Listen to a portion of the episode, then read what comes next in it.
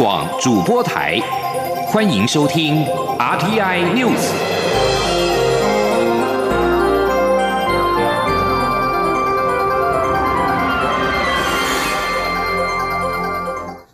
听众朋友您好，欢迎收听这节央广主播台提供给您的 RTI News，我是张顺祥。中共战机十五号中午由中国的南部出海，飞经巴士海峡，朝东南航向西太平洋远海长训。蔡英文总统十五号下午在庆祝台湾关系法四十周年的活动当中，批评此举挑战台海与区域的稳定。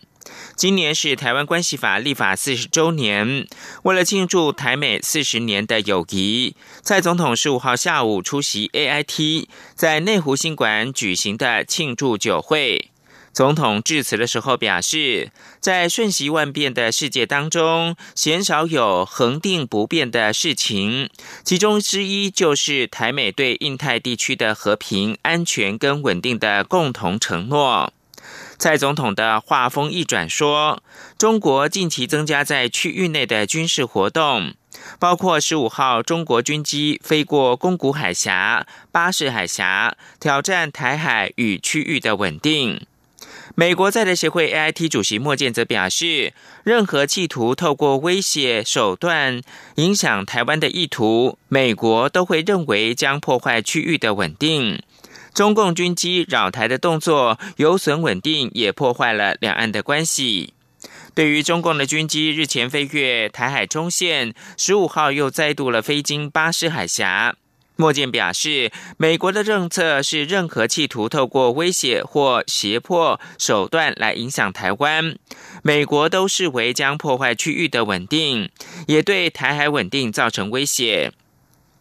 对于再度有中共的军机飞经台海的周围，莫健表示，也许跟十五号的 AIT 活动有关，但可以确定的是，这个动作毫无注意，有损稳定，而且伤害了两岸关系，也违背中国想要赢得台湾民心的意图。针对中国大陆武统论学者李毅遭勒令出境一事，陆委会的副主委邱垂正表示，根据两公约实行法，任何鼓吹战争的行为都应该受到法律的禁止。武统论显然是在主张推动战争，境外或外籍人士主张这样的声音，都会被政府列为不受欢迎人士。情理法都应该如此，政府不作为才是失职。央广记者刘品熙的采访报道：中国大陆武统论学者李毅以观光名义受邀来台演讲，遭移民署勒令出境。李毅随后自曝，曾在二零一七年拜访时任民进党中国事务部副主任的林从胜，并帮民进党传话给国台办。陆委会副主委邱垂正十五号出席内政委员会会前被问及此事，邱垂正表示，这应该由民进党对外说明。陆委会在事后有听学者转述这些事情，但并不清楚细节。由于李毅在其他地方强调武统论，因此陆委会当时就曾经主张，如果李毅要来台专案交流，会严格把关入境。邱垂正说：“大家最近很关切中国大陆武统人士来台的事情。两公约施行法第六十条明确规定，任何鼓吹战争的行为应该受到法律禁止。武统论显然是在主张推动战争，因此境外或外国籍人士主张这样的声音，都会被政府列为不受欢迎人士。政府不作为才是失职。”他说：“武统论显然就是在。”主张推动战争，然后残害两岸人民的性命。那么政府对于啊境外人士或是外国籍人士来主张这样的一种声音，那未来啊我们政府都会列为不受欢迎的人士。那么以确保国家安全跟人民福祉，那这是啊情理法都应该如此的。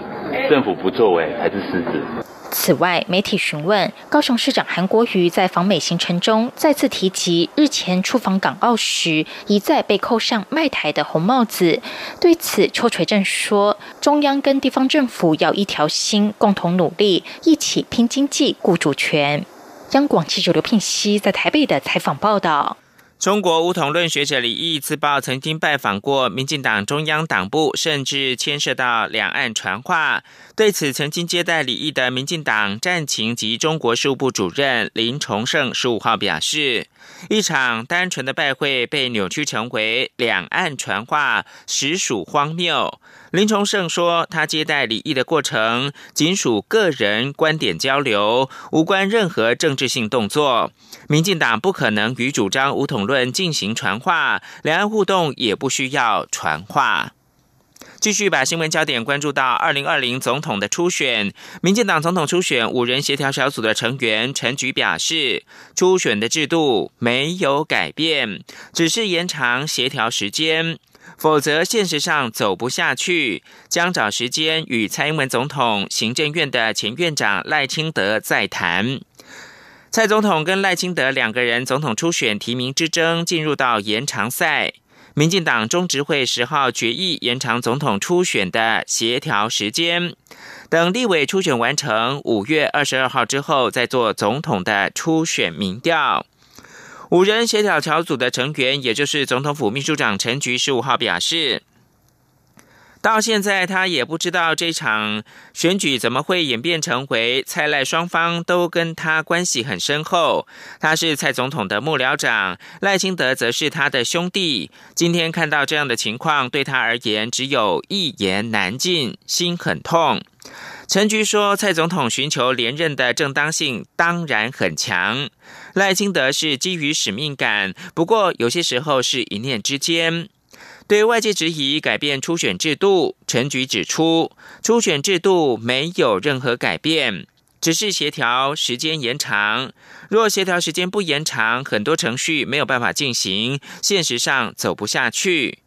被问到是否确定会走完初选制度，陈菊说制度没有改变。至于是不是立委作业完成之后就马上民调了，陈菊说对，而且是采对比式的民调。陈菊也说五人协调小组跟蔡赖双方会再谈。陈菊也担心现在蔡赖阵营的动作频频，到最后不管谁赢，都会让台湾社会很失望。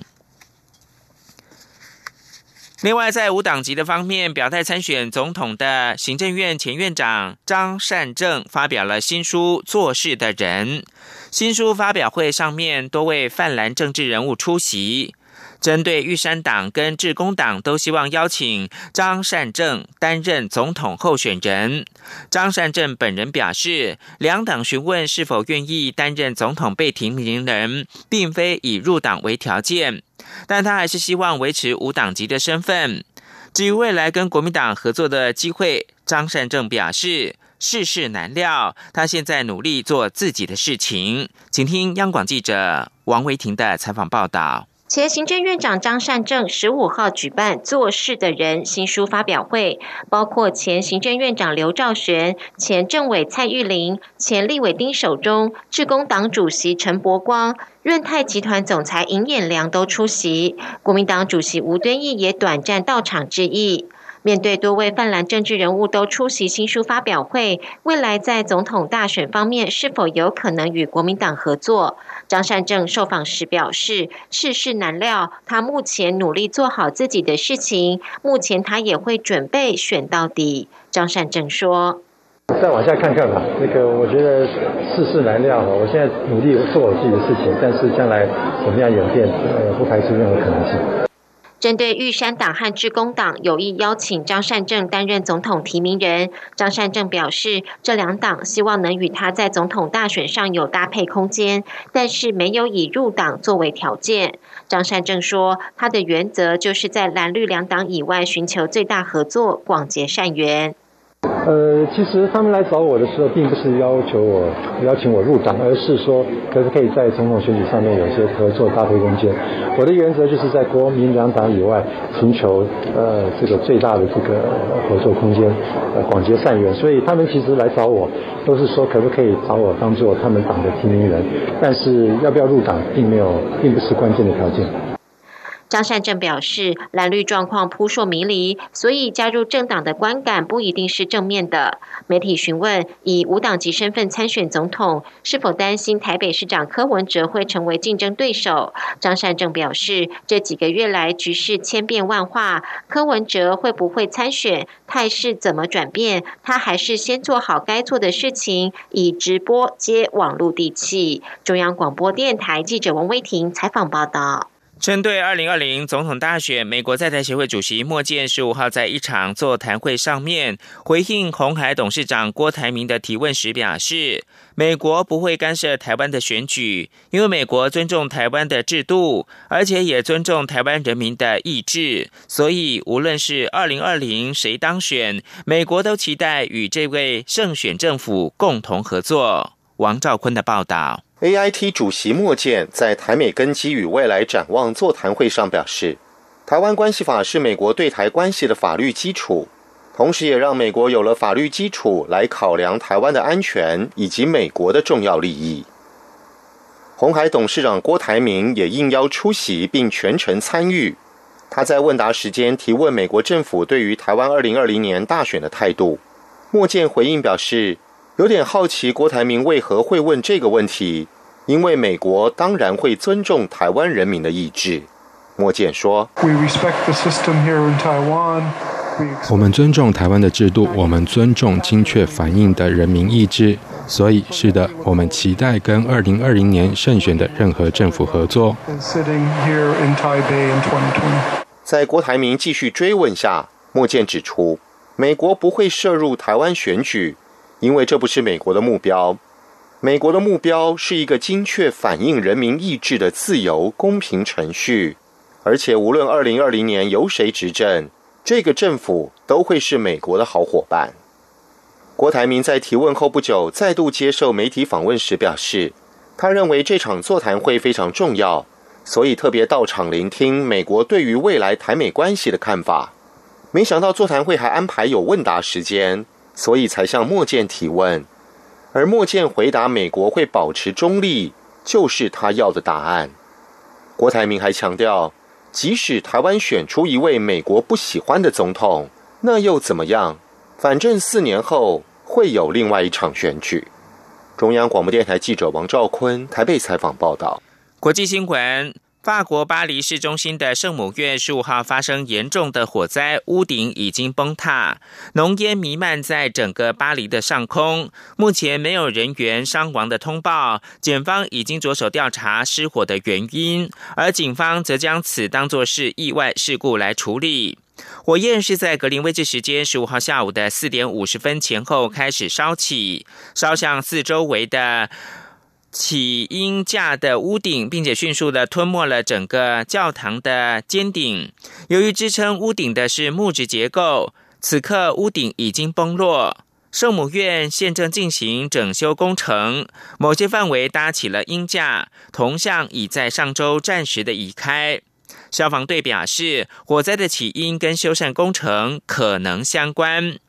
圣母院兴建年代可以追溯到十二世纪，是法国作家雨果经典小说《钟楼怪人》场景。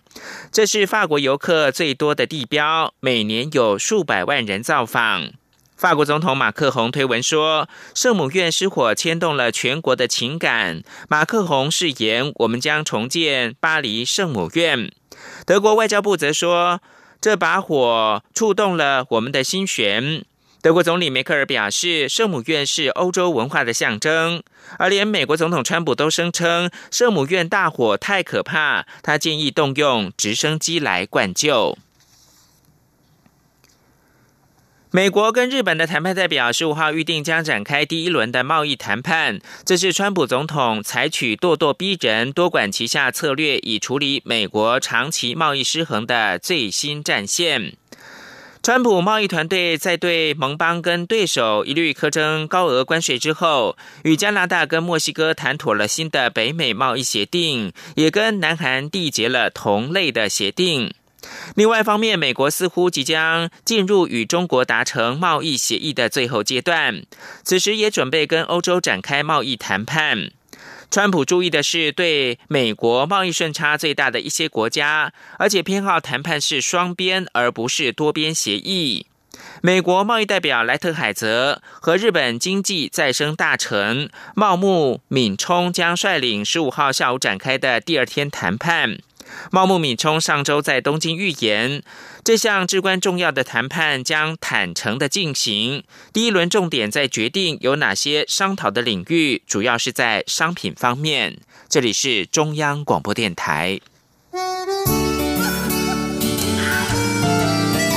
是阳光穿透了世界之窗，是阳光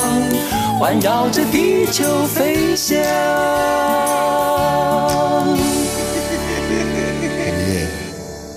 现在是台湾时间清晨的六点四十五分，我是张顺祥，继续提供新闻。台中火力电厂放流水污染超标，遭到台中市的环保局重罚新台币两千万元，并限期改善。台电回应给予尊重，将从降空污、减水污，还有一到四号机自主减少发电五成等三个方向来同步改善，并且会在期限之前提送中国改善的计划，努力。兼顾环境的保护跟供电的稳定，请记者谢嘉欣的采访报道。台中火力电厂放流水，经台中市环保局查获，今年至今有三次采样检测，硝酸盐氮浓度超标。十五号遭重罚新台币两千万元，限期三十日前提送改善计划书。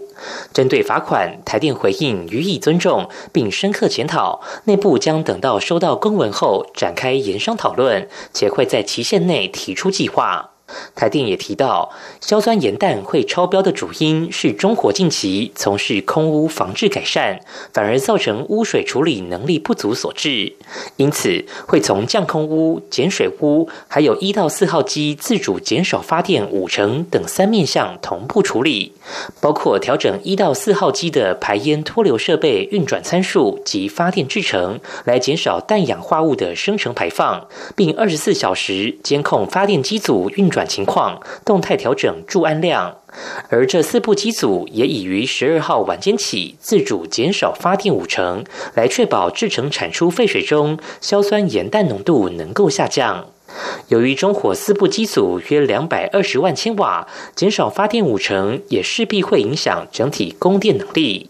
不过，台电以气象资料评估，未来十天内应无明显高温现象，备转容量率还是可以维持约百分之六。后续也会做滚动检讨。台电发言人徐兆华说：“那台电公司呢？我们后续会是气温、用电的情形，还有机组的状况，来滚动检讨意义，来维持整个系统供电的稳定。那我们希望在五月上旬用电量攀高前呢，能够呢来完成整个改善的作为。”台电表示，在确保供电无虞的前提下，台中电厂将采取短、中、长期空污改善计划，包含在空品不佳期间执行降载减排，现有机组进行环。保改善工程，以及预计二零二四年陆续完成新设两部燃气机组，为提升中部地区空气品质尽最大的努力。中央广播电台记者谢嘉欣采访报道。经济部长沈荣金在立法院受访时回应，会持续的沟通，目前先由台电自己处理，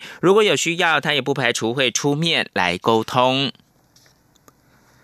劳动部十五号召开劳动基准咨询委员会，讨论住院医师、会计师、记账师以及会计师助理是否纳入到劳基法第八十四条之一，俗称责任制的适用对象。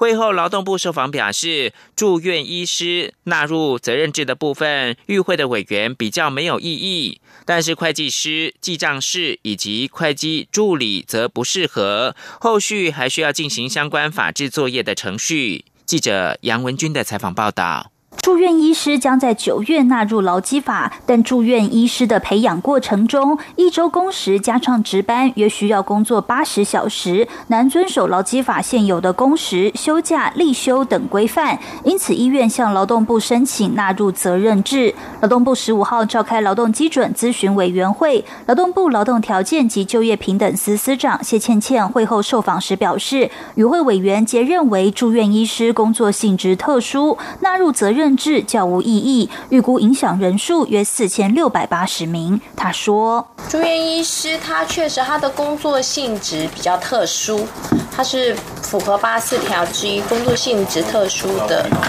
工作者，所以他们认为。”呃，确实是有，而且他们的工时需要有一些弹性，因为涉及到病患的就医权利，所以与会的委员都认同，就是他其实是，呃，应该要适用劳基法八四条之一的。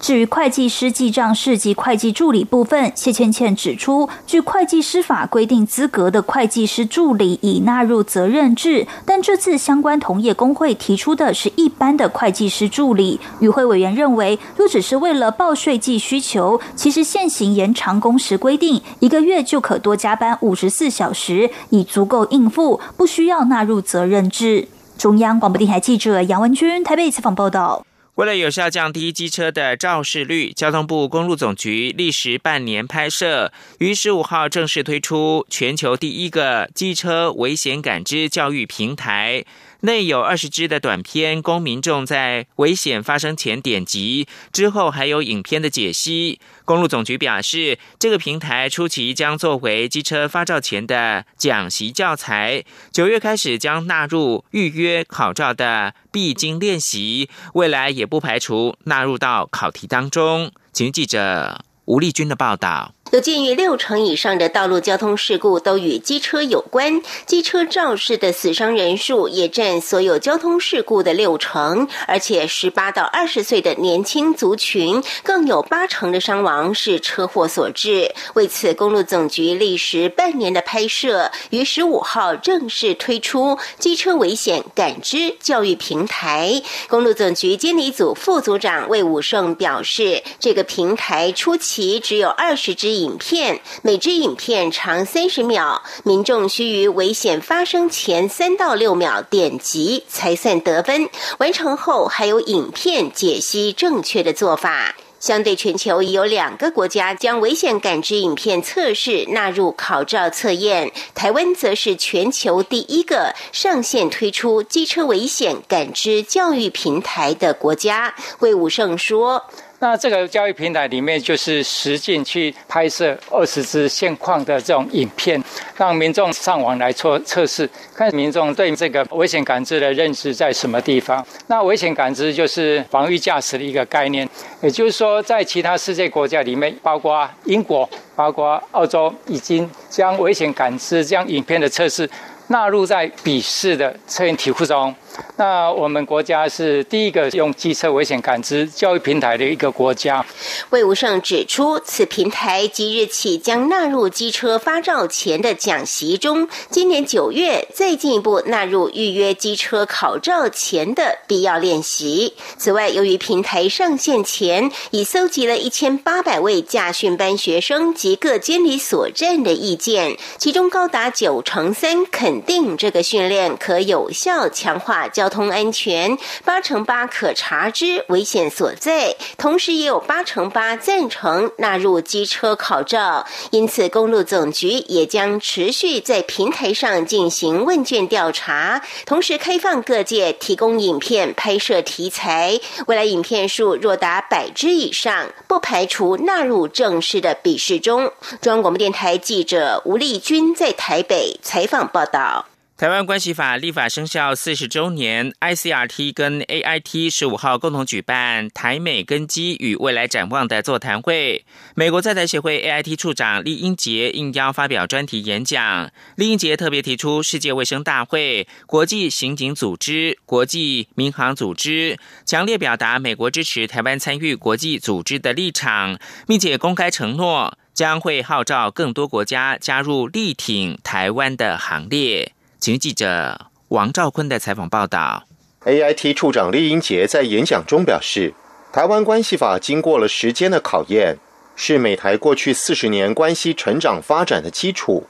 而台湾不仅是美国的伙伴，也是民主典范。厉英杰将演讲主题聚焦于台湾在国际社会中的角色。他先回顾了二十世纪的历史。人们在两次世界大战后都希望透过国际组织来维持秩序与和平，尤其是二战后创建的联合国、世贸组织，以及一九四八年通过的世界人权宣言。这些国际组织及国际间的合作，是二战后国际秩序的基础。各个正式与非正式机构都在设法解决全球问题。国际公民社会致力促成一个和平、繁荣、自由、健康的世界。由此角度而言，台湾不应被排除在外。丽英姐说：“台湾身为世界的珍贵伙伴以及良善力量，长期都是，也必须一直都是这个故事里的一份子。”丽英杰进一步以台湾对于世界医疗的贡献为例，指出：“我们要台湾分享经验，但台湾却不能参与世界卫生大会。另外两个台湾无法参加的组织，则是国际刑警组织与国际民航组织。”李英杰重申。美国会持续支持台湾有意义参与国际组织，并在国际社会中扮演更活跃的角色。因此，美国将号召更多国家一起支持台湾，相信一定会取得最后胜利。前驻美代表陈建仁也应邀在这场座谈会上发表专题演讲。他认为，台湾关系法在海峡两岸扮演了关键角色。对台湾人民而言，此法提供台湾需要的和平环境与自信。促使台湾发展出一个自由、开放、民主、富足的社会。中央广播电台记者王兆坤台北采访报道。美国国防安全合作署 （DSCA） 十五号表示，美国国务院批准一项五亿美元对台军售案，以继续提供亚利桑那州陆克空军基地 F 十六战机飞行员的培训计划跟后勤维护支援，并且通知了国会。新闻稿表示，这项军售符合美国法律跟政策，也将有助于提高台湾安全跟防御的能力，从而支持美国外交政策与国家的安全。台湾也将会继续成为区域政治稳定、军事平衡跟经济进步的重要力量，但也不会改变区域的基本的军事平衡。今年是六四天安门事件满三十周年，美国学者投书美国有线电视新闻网 CNN 表示，台湾二二八事件可以作为六四天安门事件的借鉴，为中国指引一条路。美国东西东大学法律学教授。陆梅吉以及美国加州大学尔湾分校中国现代史专家华志坚联手撰文投书 CNN 表示，台湾跟中国分别发生了二二八事件跟六四天安门事件，海峡两岸当局在处理上有相似之处。两人指出，首先专制政权的历史经常出现意外的转折。希望中国长期放松对人民的压迫，证明是妄想。中国共产党适应力超强，但台湾的例子提醒世人，即便是适应力超强，也有终结的一天。台湾数十年来在戒严统治之下，直至一九七九年，国民党仍然使用武力镇压高雄民主示威者。然而，一九八六年，蒋介石之子蒋经国出乎各界的意料，准许反对党成立。一九八七年，台湾终于解除戒严。其次，政治人物、官员跟其他人物在台湾民主化过程当中扮演重要角色，这意味不要被中国国家主席习近平的大权在握而蒙蔽。即使是信心满满的强人高高在上，也值得留意底下潜在不满势力。第三，台湾直到一九九六年才举行总统直选，两千年才首次选出第一位非国民党籍的总统。台湾以往的历史无法预测中国近期变化，但是让世人有理由期待中国的政策最终将会改变。以上新闻由张顺祥编辑播报，谢谢收听。